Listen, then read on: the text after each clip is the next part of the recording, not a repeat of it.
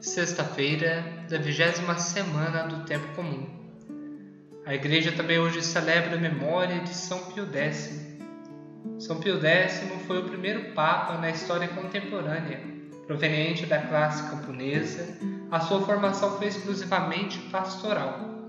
Não ocupou nenhum cargo na Cúria Romana, nem nas atividades diplomáticas da Santa Sé dentro de seus grandes feitos em prol da Igreja, em prol da evangelização, ele ajudou na preparação de um catecismo e caminhou a reforma litúrgica, particularmente da música, canto e breviário.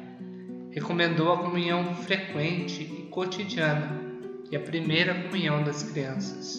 Favoreceu os estudos bíblicos. Cuidou da formação pastoral do clero Pio X foi o precursor do Vaticano II na renovação da vida da Igreja, particularmente pelas reformas catequética, litúrgica, pastoral e missionária. O Evangelho que a liturgia nos propõe para hoje se encontra em São Mateus, capítulo 22, dos versículos de 34 a 40. Naquele tempo, os fariseus ouviram dizer que Jesus tinha feito calar os saduceus então eles se reuniram em grupo, e um deles perguntou a Jesus para experimentá-lo: Mestre, qual é o maior mandamento da lei? Jesus respondeu: Amarás o Senhor teu Deus de todo o coração, de toda a tua alma e de todo o teu entendimento. Esse é o maior e o primeiro mandamento. O segundo é semelhante a esse: Amarás ao teu próximo como a ti mesmo. Toda a lei e os profetas dependem desses dois mandamentos. Palavra da salvação, glória a vós, Senhor. A medida do amor é amar sem medida. Esta é uma frase atribuída a Santo Agostinho, que relata um pouco deste grande mandamento que rege a vida de todos os cristãos ou de todos aqueles que querem seguir a Cristo Jesus mostra o preceito do amor de Deus que se concretiza no dia a dia. Jesus, no meio de seu povo, revela ali que Deus é amor e assim também revela que o homem se realiza em tal amor. Se em nosso coração não há perdão, não há a alegria de perdoar, nós não estamos em comunhão com Deus mesmo que nós observemos todos os seus preceitos, como os próprios fariseus faziam, cumpriam seiscentos e tantos preceitos fielmente, mas muitas vezes esquecia do principal deles, que era amar, pois é o amor que salva e não apenas a prática dos preceitos.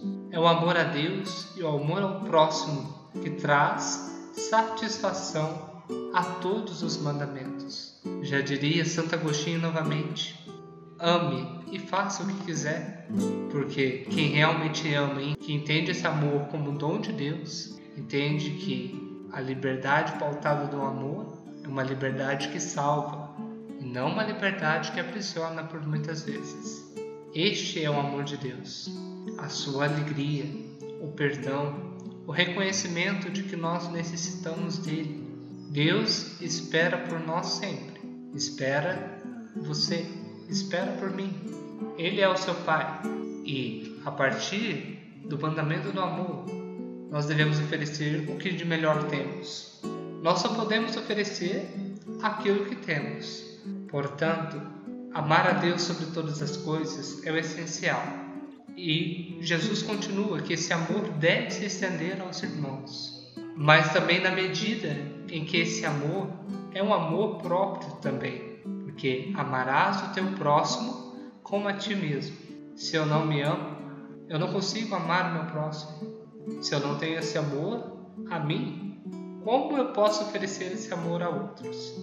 Então, dentro da filosofia, nós falamos de três passos. Estes três passos são os passos que sustentam a humanidade: o eu, o outro e o inteiramente outro. O eu somos nós. Cada um deve aí cultivar este amor por si, mas um amor que não pode ser egocêntrico, um amor que não pode ser preso nas vaidades, mas sim um amor tão grande que faz ir ao encontro do outro. Indo ao encontro do outro, é este que não é só comunga das minhas ideias, que concorda com aquilo que eu penso, mas aquele que convive comigo, mesmo ele sendo difícil, mesmo ele sendo cabeça dura, mas sim, eu devo amá-lo. E este inteiramente outro é este Deus, este Deus do qual nós devemos colocar o nosso eu e o outro em favor dele.